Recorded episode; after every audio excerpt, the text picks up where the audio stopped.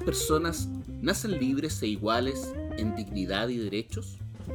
El espacio que existe entre la declaración y la realidad y los caminos para acortarlo son lo que hace andar a los pueblos y lo que anima nuestras conversaciones. Soy Jimena Jara. Y yo soy Francisco Aedo, y esto es Entre, Iguales. Un podcast producido por el Instituto Igualdad y patrocinado por la Fundación Friedrich Hebel. Proceso de instalación de la Convención Constitucional. Eh, ese ha sido sin duda el tema que se ha tomado la agenda en estos días eh, y, que se la va a seguir tomando porque se vienen días de instalación y sin duda de tires y aflojas, de, perplejidad, de una perplejidad que crece eh, en medio de un mundo, de un mundo que, que parece derrumbarse. Pero, como dicen algunas franjas eh, electorales, eh, cuando parece que hay fines, en realidad pueden ser comienzos.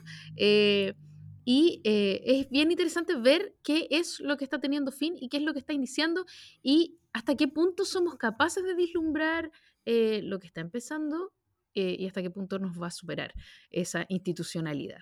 estamos inventando una convención que, va a tener un alcance, eh, un nivel de decisión que todavía eh, no sabemos cuál va a ser el impacto que va a tener en Chile. Tiene una, mm, una representación que es amplia, pero que parece en primer término bastante incontrolable por parte de las élites, lo cual genera eh, un poco de, de, miedo y de resquemor. Eh, los partidos tradicionales han quedado en jaque y no saben muy bien cuál va a ser su lugar. Eh, eh, hay un grupo que se ha autoconvocado incluso antes de que se, de que se instale y por lo tanto muchas cosas van a empezar a pasar en, los días que suceden y no es que pocas hayan pasado en los meses pasados, pero vamos a empezar finalmente a construir un nuevo orden constitucional y con un nuevo orden constitucional un, también un orden de relaciones, ¿no, Pancho? O sea, a ver, ya partí con muchas dudas, si se dieron cuenta, porque partí como muy dubitativo. Hola, Jimena. Em, Ustedes en sus casas no están viendo las caras que pone Pancho Aedo, pero ha gesticulado mucho y, está muy en desacuerdo con todo lo que yo estoy diciendo. En realidad sí. Mira, lo primero que yo me plantearía es por qué hablar de un orden, si en un principio lo más probable es que sea un desorden. De hecho, lo hemos conversado en anteriores ocasiones. Em, pero además de eso, eh, yo, te, yo te quiero decir que a mí por lo menos me supera la convención. Me supera porque yo creo que es, eh, es enorme. O sea, en todo ámbito. Primero, es muy novedosa, es muy innovadora. Eh, el tema que sea paritaria, el tema que tenga escaños reservados para pueblo indígena, el tema que. El tema de fondo, que es que efectivamente por primera vez en la historia en Chile se va a elaborar una constitución entre todos y todas, digamos. Eh, yo creo que todo eso supera eh, la imaginación del más imaginativo que pueda haber. Entonces, yo, a mí la verdad me surgen más preguntas que respuestas en torno a qué es lo que va a pasar con la convención constitucional. Yo creo que ese, y esa es la gracia, yo creo también, Jimena, no sé lo que opinas tú, pero yo creo que la gran gracia es que efectivamente tengamos menos certezas y más dudas eh, que vamos a construir también entre todos las respuestas. O sea, ese, e, e, es el fondo del asunto. El proceso constituyente va a elaborar una nueva constitución y esa nueva constitución hay que construirla desde la diversidad. Yo creo que si partimos de esa base, todos los temores que sobre todo los sectores más conservadores en el fondo han estado vertiendo, han estado eh, imprimiendo en medios de comunicación o todo el mundo parece que está preocupado, digamos, de, la Convención Constitucional. Yo creo que más que preocupado hay que ocuparse y hay que ver de qué manera la diversidad eh, que, hemos observado durante los últimos meses y los últimos quizás dos años después del estallido, toda esa diversidad que salió a la calle, que salió a protestar, que salió a decir qué es lo que pensaba, eh, eso de alguna manera se va a vertir en esta, eh, en esta Convención Constitucional. Y eso yo creo que va a ser el gran valor. Sí, yo también lo creo y creo que em, efectivamente va a haber un desorden, pero ese desorden es conductor, es un desorden, eh, Por supuesto. un desorden controlado, que es súper distinto de, un caos, ah, como le gustaría decir al superagente 86. Em, es un... Es un, Oye, ¿verdad? Se me había olvidado eso. Es un desorden que, conduce eh, hacia otro orden. Cuando tú cambias los elementos de un sistema, ese sistema se reordena. Eh, y ese momento de reordenarse es un momento eh, caótico, pero que, reconduce. Y entonces sí creo que se está, se, está construyendo un nuevo orden.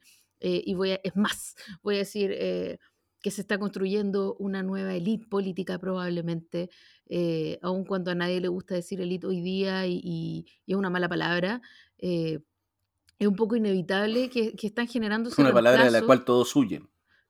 claro, todos huyen, pero que finalmente eh, eh, es probable que se esté reconfigurando cuáles van a ser las fuerzas políticas en, el top de este proceso de persuasión o de decisiones y que, y que esta lucha de quién, toma el, de quién toma las decisiones va a seguir existiendo, ¿no?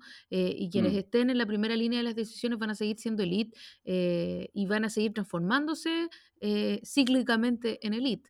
Esto es algo bien feo y fome que estoy diciendo, pero es, bastante así en la historia, ¿no? O sea, lo que estás diciendo básicamente, yo creo que una verdad es que la elite en el fondo está en transición y se está transformando de una manera u otra. O sea, va, va a pasar también si no, no tiene nada de error hay varios pensadores que han planteado que la élite está eh, eh, muriéndose, en el fondo, la, que nos estaba de alguna manera gobernando, la que estaba instalada como élite, y que tarde o temprano tenía que ser reemplazada también por otra, y eso es, un fenómeno que yo creo que es propio de casi toda la sociedad. O sea, no, sí, puede ser a lo mejor estamos a puertas de eso.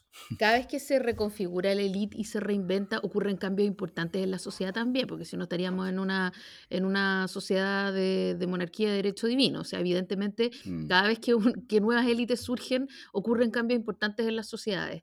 Eh, así que, dentro de todo, es auspicioso eh, y qué podemos esperar con eso.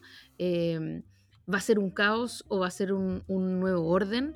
Eh, ¿Qué pasa con las élites políticas? ¿Por dónde lo están abordando? ¿Lo están abordando bien o están metiendo la pata?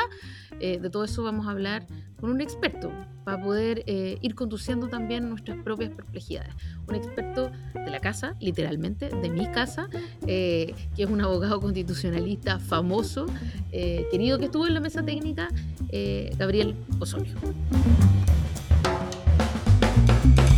Bueno, y para conversar respecto de lo que estábamos comentando y reflexionando, tratando de reflexionar con Jimena, estamos con Gabriel Osorio, quien ya sabemos que... Mm, ¿Para qué vamos a hacer un, largo periplo, digamos, respecto a Gabriel? Pero quiero ir directamente a uno de los aspectos que mencionábamos.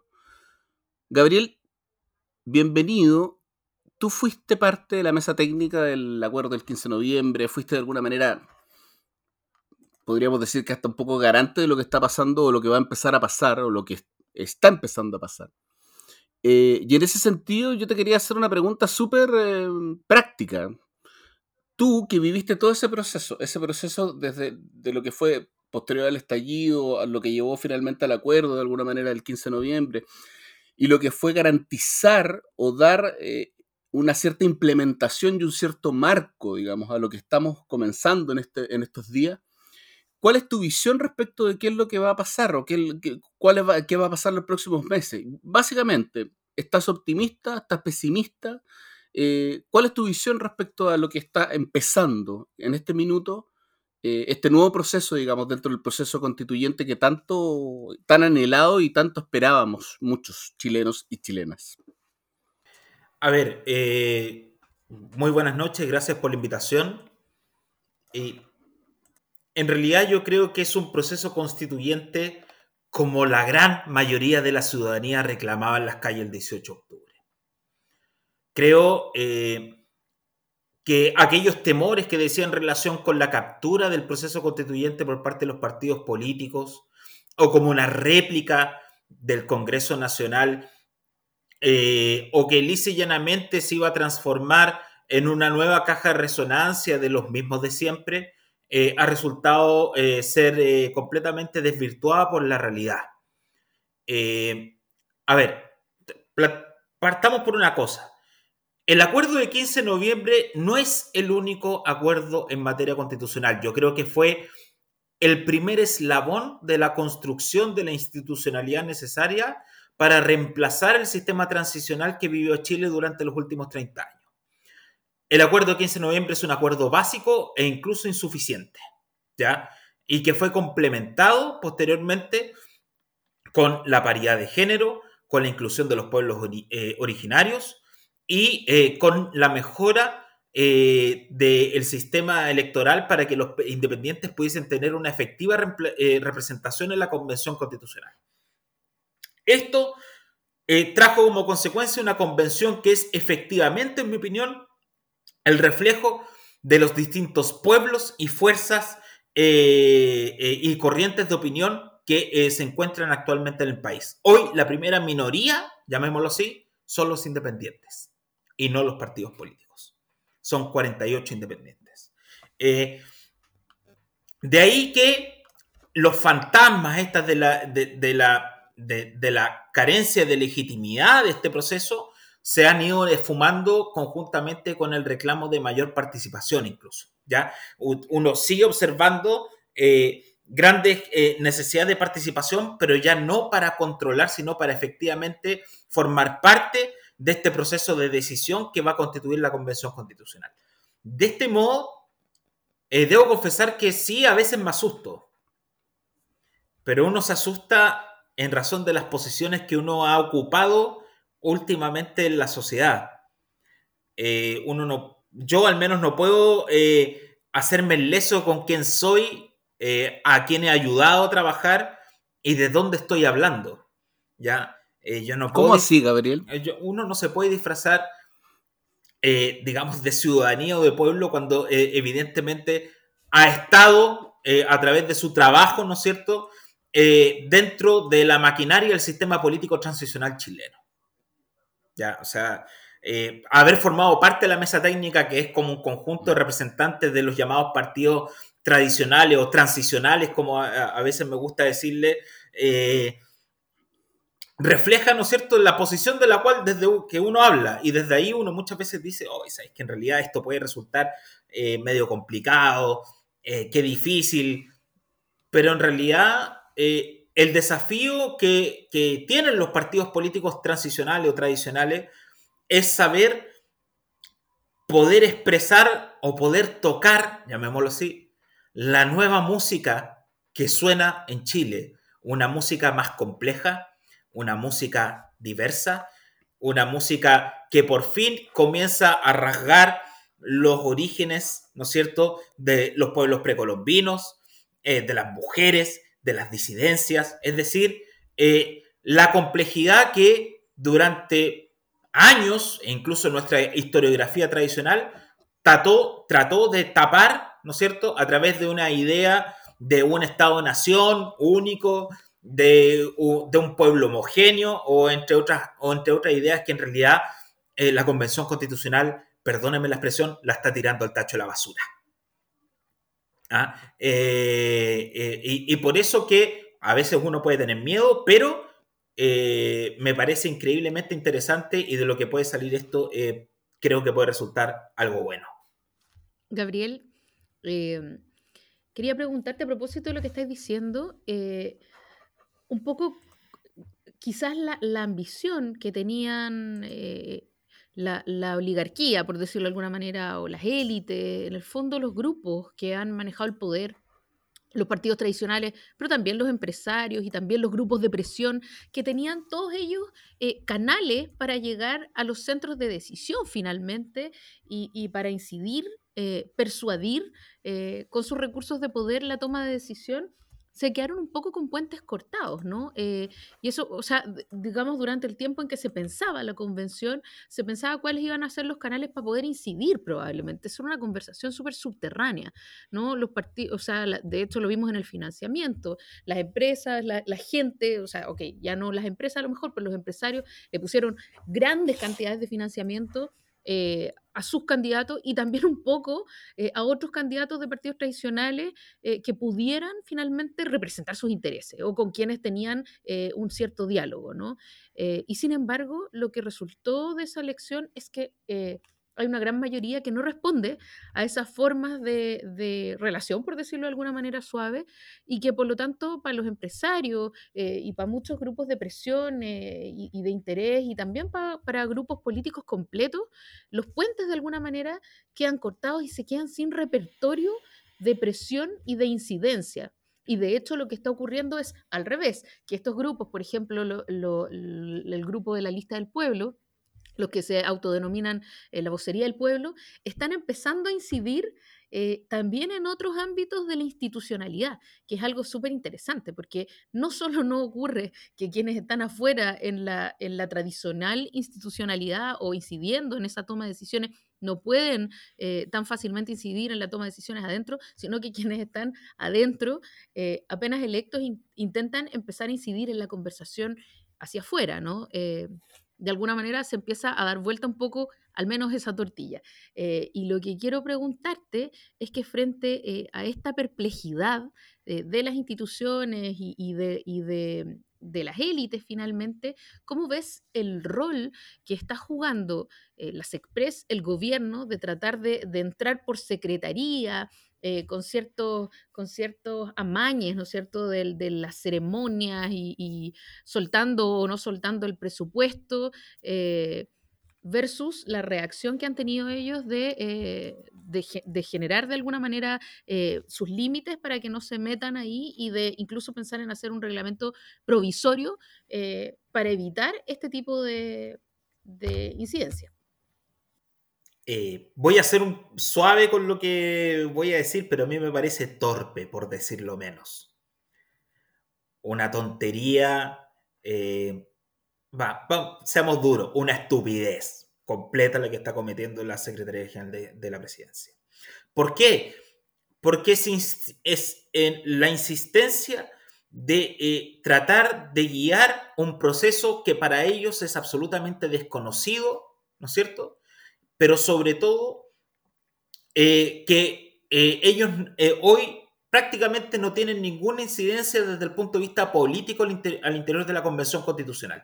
Y esa desesperación de las expres, que la transmisión, que, la, que el, digamos, el, el, presupuesto para, para, las asesorías de la Convención, la seguridad, solo refleja la inutilidad política que hoy el gobierno tiene respecto de la Convención Constitucional. Y esto se refleja en varias cosas. Primero, el resultado.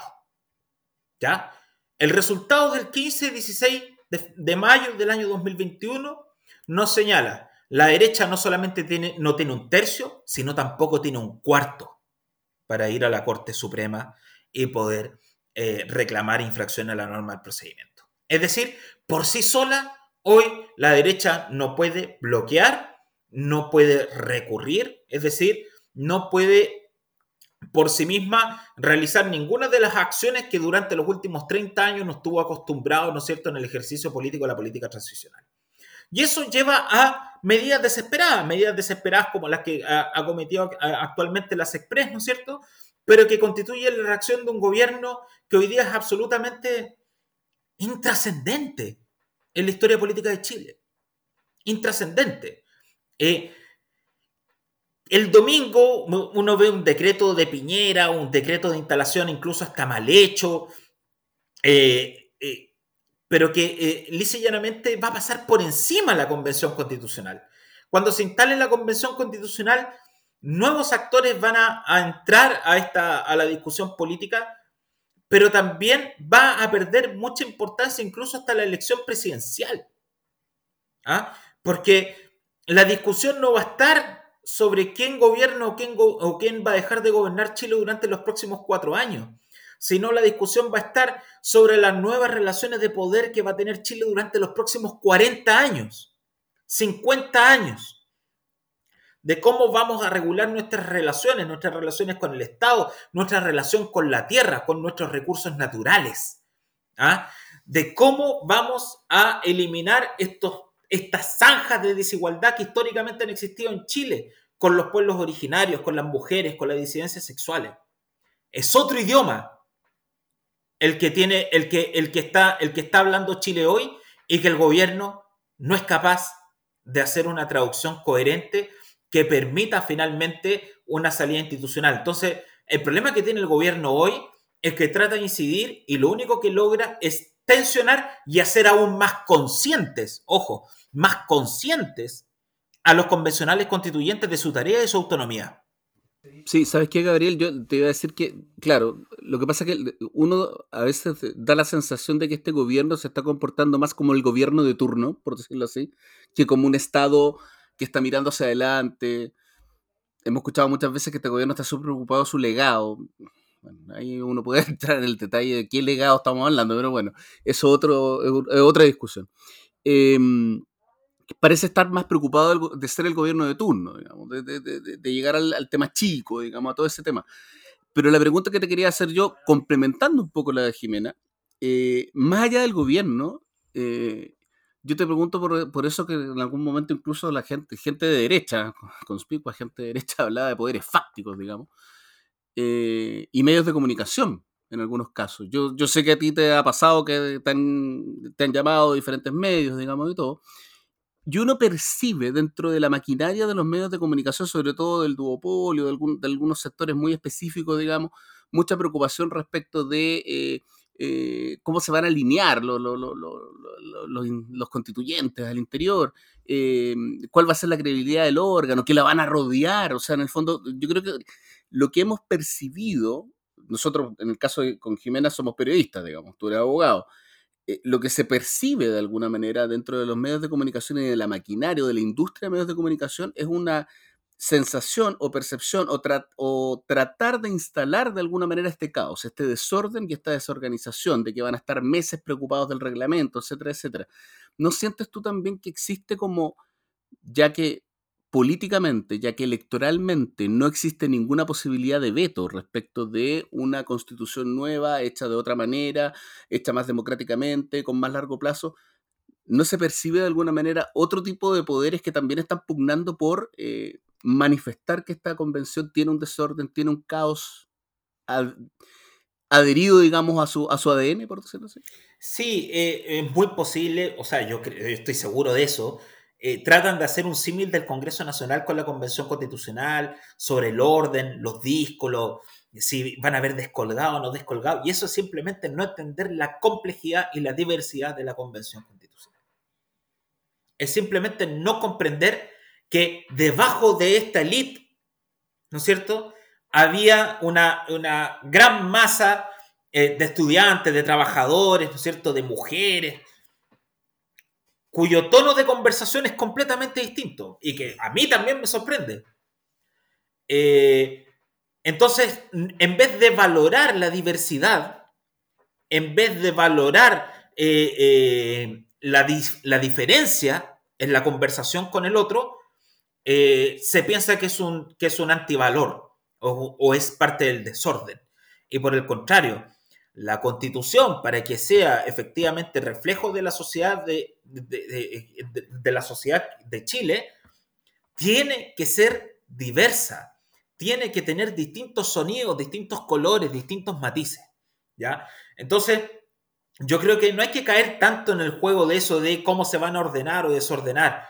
Eh, la constitución, la, próxima constitución evidentemente va a ser muy distinta a la constitución que conocemos ahora, por, y yo lo creo fundamentalmente por la composición eh, que tiene actualmente la convención constitucional, eh, pero fundamentalmente eh, tiendo a pensar que, bueno, hay un, hay un intento de influencia de los poderes fácticos, como tú llamas, Francisco, eh, de los medios de comunicación tradicionales, de los periodistas, columnistas. Hay gente que incluso ha llamado hasta a destituir eh, a algunos colegas, miembros de la Convención Constitucional que todavía aún no asumen, pero en realidad que no entienden, no entienden que eh, después de 200 años y después de una larga transición que administró, y, tenemos que ser responsables de eso también, Francisco, que administró eh, un modelo heredado de la dictadura, eh, eh, esos 200 años la gente dijo, basta.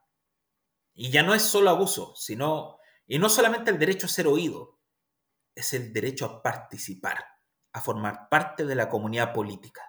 Y cuando ni los partidos, ni la sociedad, ni, ni, la, ni, la elite política de la época, ni los poderes fácticos abrieron la posibilidad de que existiese una efectiva democratización de los cuerpos sociales, bueno, la historia pasa por encima de eso. Eso es así. Mm. Ahora, somos un país tan institucionalista que incluso eh, estos, estos procesos que en cualquier otro lado habrían, habrían terminado quizás en una, en una revuelta eh, en forma, ¿no? En una revolución o, con una salida más o menos violenta. En Chile eh, tiene su salida en una convención constituyente. Ahora, eh, el hecho de que la salida en Chile sea institucional, legal y legalista, no implica que por ello sea menos radical. y con ello te quiero llevar a una gran preocupación que tiene parte de la derecha y también del mundo más conservador en general, que tiene que ver con cómo abordamos eh, temas que hasta hoy día han sido inamovibles para una generación completa, como son, por ejemplo, eh, la propiedad, eh, la propiedad del suelo, la propiedad de los recursos, la administración y la extracción de recursos. temas bien peludos, pero de los que nadie ha osado decir nada o mover en verdad piedras grandes, ¿no? Mm. Eh, que, porque, eh, y lo hemos hablado en, en, varios momentos con, con, cada uno de todos ustedes, eh, osar hablar de la propiedad en Chile es una locura hasta hoy día. y esta constitución, la constitución de Pinochet, es prácticamente la constitución de la propiedad, ¿no?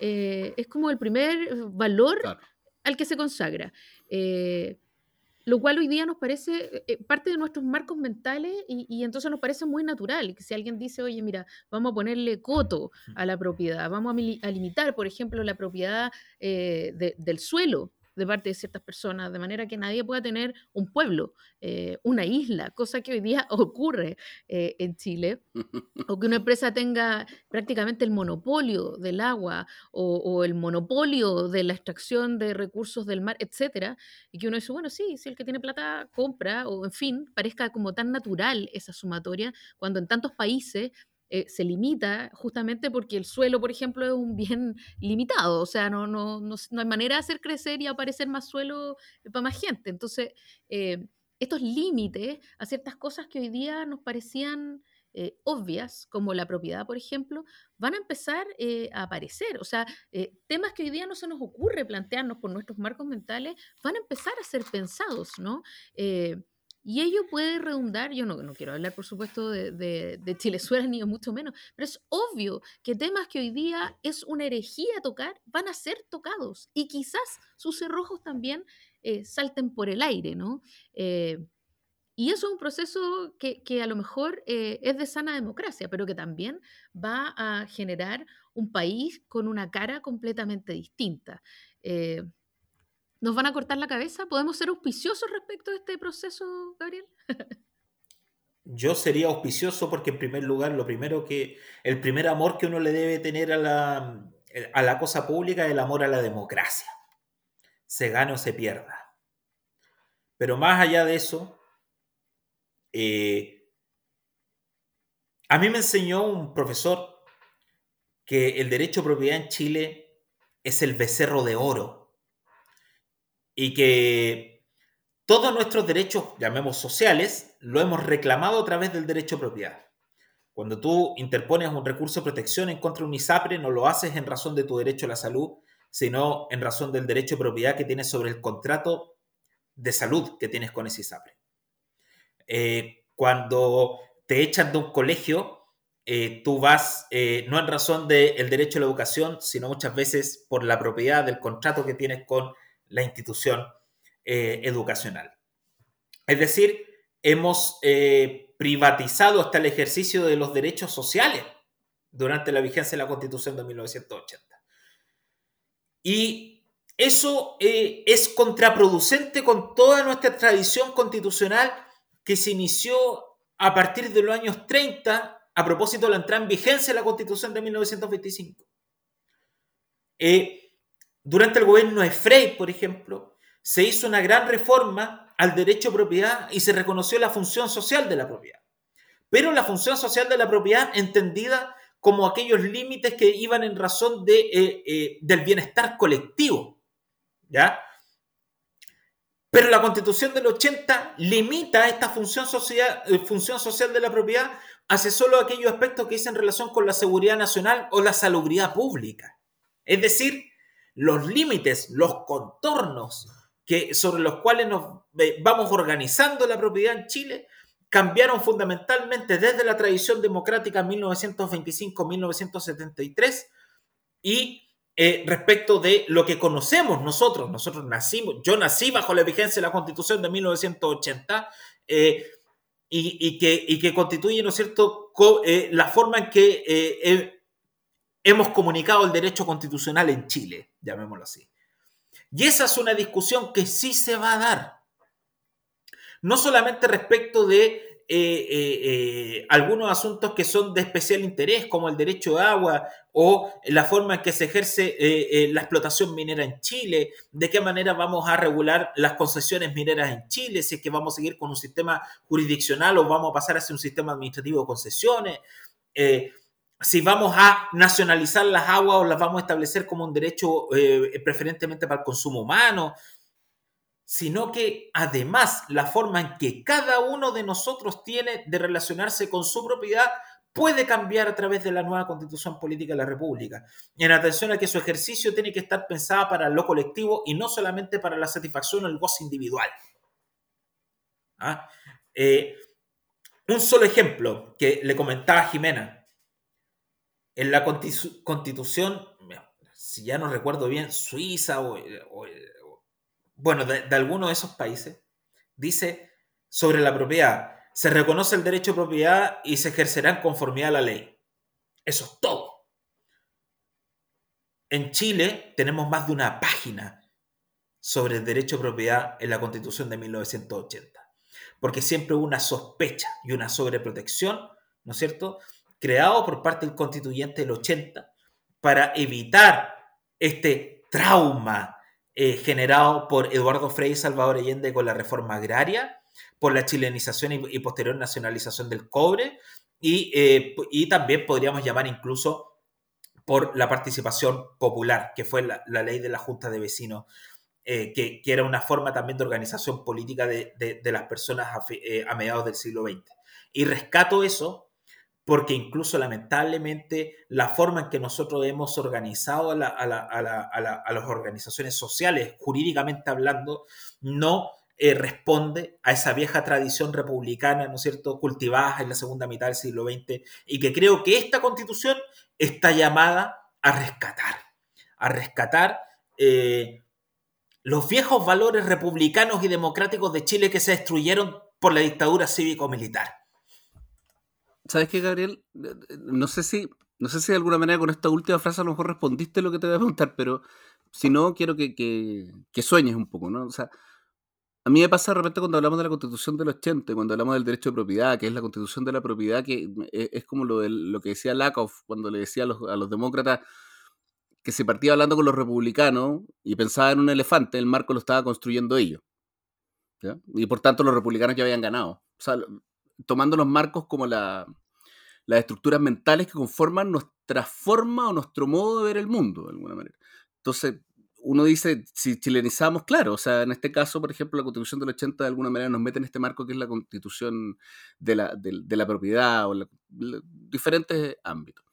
Entonces, la pregunta que yo te hago es, ¿cuáles tienen que ser, a tu juicio, y por eso te digo, el, el llamado es como a los sueños, porque hemos estado hablando todo el rato de alguna manera de, de, cómo el gobierno se está tratando de inmiscuir, de qué manera la derecha más fáctica, digamos, está atacando la convención. Pero yo también quiero hablar de la esperanza y de, de los sueños que pueden surgir en torno a. Y quizá una manera de verla un poco más práctica es cuáles crees tú que deberían ser los marcos para la futura, eh, para esta futura constitución, a tu juicio.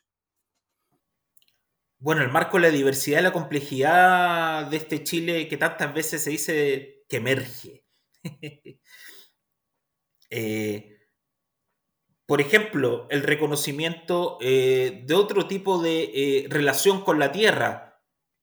En Chile jamás se habló de la relación que la tierra, que, que, los pueblos indígenas tienen con la tierra y su cosmovisión. Y eso llegó para quedarse. ¿Mm? También, a ver, yo cuando, cuando uno sueña con una constitución, más allá de, pensar en chico, uno sueña con una constitución que realmente represente los valores democráticos, republicanos, igualitarios y libertarios que históricamente ha defendido el pueblo de Chile en sus luchas sociales, ¿no es cierto?, desde la generación de la República. Eh, Chile y su democracia han sido frutos de diversos, diversos estallidos, llamémoslo así, o luchas que, eh, y de derrotas. ¿ah? Eh, no, no, solamente fuimos derrotados en 1973, fuimos derrotados en 1829 fuimos derrotados, ¿no es cierto?, en la guerra civil del 91. A veces fuimos derrotados durante la vigencia de la constitución del 25, pero siempre han constituido oleadas de luchas sociales, de organización, desde...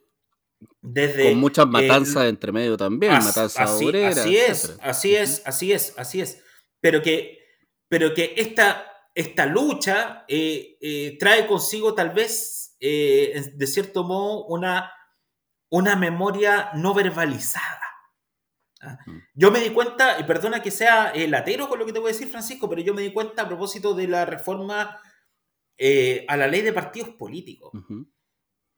Eh, cuando se hizo esa reforma, que es una reforma imperfecta, pero que, pero que fue discutida largamente en el Congreso, tú te das cuenta que había una memoria no hablada de lo que era la vieja república en Chile de las viejas luchas sociales y de cómo los partidos políticos efectivamente debían democratizarse en su interior, aún pese a la resistencia de los propios partidos. A veces a los partidos hay que salvarlos de ellos mismos eh, o de sus dirigentes. Eh, sin embargo, eh, yo creo que esta, esta diversidad no es algo nuevo, solo es algo nuevo para quien nunca tuvo una conexión con esta eh, complejidad, con esta diversidad, eh, mm. con, las personas que, eh, que desconocen, por ejemplo, las luchas de los pueblos originarios por el reconocimiento de su cultura, de su lengua o de su relación con la tierra, o las luchas de los trabajadores, ¿no es cierto?, en las organizaciones sindicales, la negociación colectiva, y de cómo todas estas, todos estos logros fueron eh, recortados, ¿no es cierto?, eh, acribillados durante la vigencia de la Constitución de 1980 y que seamos honestos, durante 30 años nos costó bastante hacernos cargo. Nos costó mucho hacernos cargo y también, de cierto modo, nos acomodamos al statu quo.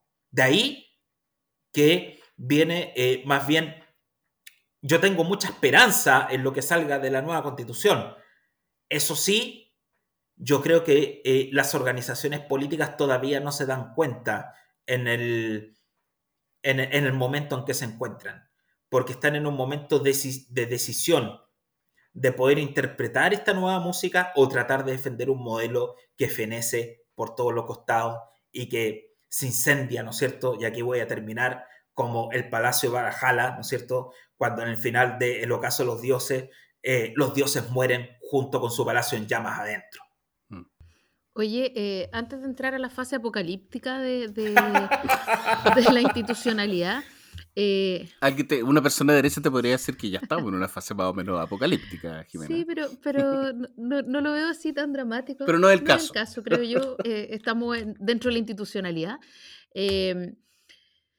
Hasta aquí hemos hablado de las responsabilidades de, la élite política, hemos hablado de las responsabilidades del mundo de izquierda, hemos hablado de las responsabilidades del mundo pinochetista sin duda, eh, pero también hay que abordar un poco eh, el, si bien por un lado la, diversidad de la convención es sumamente auspiciosa, porque es muy representativa por primera vez eh, de Chile, o sea, y no es esa, esa, frase hecha de, uy, representativo, eh, o sea, aquí hay de verdad representatividad quizás de todos los estratos sociales, de las regiones, de todos los pueblos, de las mujeres, en fin, es en verdad lo más representativo que hemos tenido cualquier institución, creo yo. Pero sin duda hay muchos intereses eh, adentro, hay, pequeños intereses eh, y grandes intereses. Entonces hay grandes intereses, por ejemplo, el agua es un interés en el que confluyen distintos grupos eh, y que sin duda va a ser un tremendo tema dentro de la convención. Pero también hay pequeñas agendas, ¿no? Eh, que son causas tremendas para distintos voceros, pero que son, son causas más fragmentadas. Entonces, lo que te quiero preguntar es eh, un poco cómo debería funcionar este mundo eh, de, una izquierda más fragmentada para poder ir generando consensos, porque ese parece ser hoy día el, gran desafío, ¿no? Eh, no el que tengan mayoría, que la tienen, sino el poder eh, llegar a acuerdo en torno a algunos ciertos temas y no cometer el error histórico de la izquierda, que es cuál de las propuestas que están en conversación son más de izquierda, ¿no? Si le pongo un, gramo más de revolución o un gramo menos de revolución. Eh, y en ese sentido también son dos preguntas en una, ¿no? ¿Cómo, cómo deberían operar un poco para no caer en este error espantoso como de, de los Monty Python? Eh, y eh, en segundo lugar, ¿hacia dónde debería gravitar la izquierda tradicional? Y cuando digo la izquierda tradicional, quiero decir la izquierda histórica, es decir, el Partido Socialista, el Partido Comunista y quizás el Partido Radical, eh, ¿hacia dónde debería moverse? A ver, yo creo que no debemos temer a un primer momento eh, de catarsis y de no diálogo. Eh, es muy probable que la convención constitucional sea, en primer lugar, un lugar de catarsis más que un lugar de diálogo, un lugar donde muchas voces que estuvieron acalladas deberán ser escuchadas a los gritos. ¿Ah? Y, eso es natural cuando la gente que va a entrar a la convención, la mayoría no se conoce, existe mucha desconfianza y que para que eh, nazca esa confianza para, la, para el diálogo y la negociación, es menester antes decirse unas cuantas verdades. ¿Ah? Entonces, eh, a mí no me asustaría que los primeros tres, cuatro, e incluso seis meses solamente sea eh, mucha eh, discusión, puesta de límites, ¿no es cierto?, discursivos al interior de la convención para que lenta pero progresivamente comience a acercarse posiciones en atención a las confianzas que se van a ir generando al interior de esta. Por eso es muy importante varias cosas. Eh, por ejemplo, me di cuenta que el gobierno compró el pasaje de ida y de vuelta al día siguiente el tiro a los miembros de la convención. Si yo fuera asesor de ellos, le diría, quédense, conózcanse, eh, tomen un café, tómense un trago, aunque sea virtualmente, eh, porque es la única manera en que comiencen a tener confianzas. Segundo lugar, respecto, respecto al riesgo de la izquierda, quién es, más, quién es más de izquierda y quién presenta la propuesta más radical, eso va a suceder sin lugar a dudas durante al menos los primeros tres meses. Lo bueno es que esta convención puede durar hasta un año. Y durante ese periodo va a haber una reflexión política de lo que necesariamente tiene que ocurrir o qué es lo que se puede pactar al interior de una convención constitucional. Entonces, yo los llamo más bien a no asustarse, sino a escuchar lo que nos van a decir a nosotros los convencionales ese día. Porque es bien distinto escuchar una convención constitucional donde hay una machi respecto a un Congreso Nacional donde hay un diputado que, por ejemplo, ha durante 30 años su mandato. Es bastante distinto. Es bastante distinto. Eh, por eso eh, yo tengo eh, eh, susto, pero al mismo tiempo tengo confianza, confianza en el diálogo y creo que ese diálogo se va solo a dar y esa reflexión se, solo se va a dar en la medida de que haya conocimiento y generación de confianzas íntimas al interior de la Convención Constitucional. Perfecto.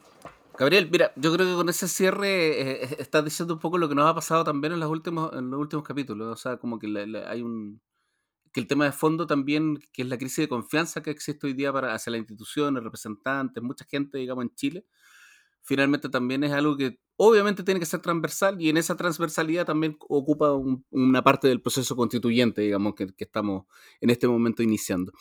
Eh, Gabriel, para despedirte, queremos em, que nos hagas una recomendación, porque eso es lo que siempre le pedimos a la gente que viene para acá, eh, una recomendación que puede ser, por ejemplo, una película, una serie, un libro, eh, lo, que tú quieras, para quedarnos pensando un poco en torno a este momento tan importante, tan, tan fundamental, yo creo, para la historia de Chile que estamos.